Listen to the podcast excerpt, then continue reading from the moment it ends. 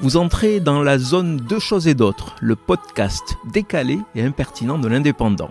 Je suis Michel Litou.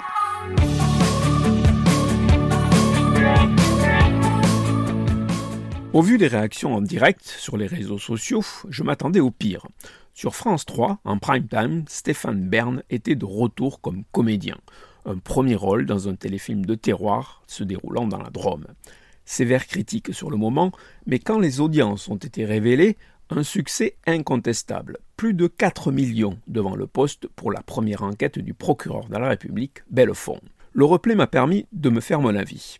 Sur les 20 premières minutes, je me suis félicité de la lettre de Bruno Le Maire m'annonçant que dorénavant, je n'aurais plus à payer les 138 euros de la redevance télé. Financer ce genre de téléfilm, c'est vraiment jeter l'argent par les fenêtres.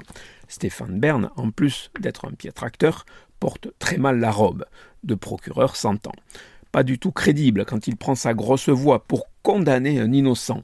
Dans le film, la presse le surnomme Condanator, petit clin d'œil au garde des Sceaux actuel, surnommé lui Acquitator. Du coup, sa brillante carrière est compromise. Il devient prof et répond à l'appel à l'aide de sa nièce, dont le père est accusé de meurtre. Avec trois étudiants, il va se transformer en enquêteur amateur. Une fois en tenue décontractée au milieu des oliviers, Stéphane Bern est un peu plus à l'aise, même si sa palette d'expression reste très limitée. Par contre, les trois étudiants sont brillants, notamment Julia Oberlinkels dans le rôle de Farima. Vu le succès du ballon d'essai, il devrait y avoir d'autres épisodes des aventures de Belfond petite suggestion au scénariste, réduire la contribution de Stéphane Bern et développer celle du trio d'étudiants.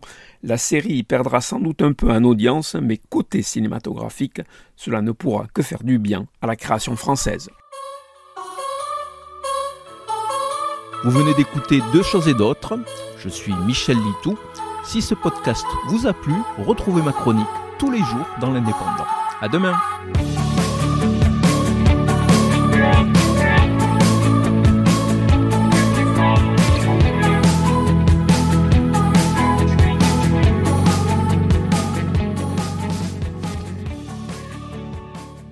Retrouvez cette émission et toutes nos productions sur Radio Indep et en podcast sur l'indépendant.fr, nos réseaux sociaux et votre plateforme de streaming favorite.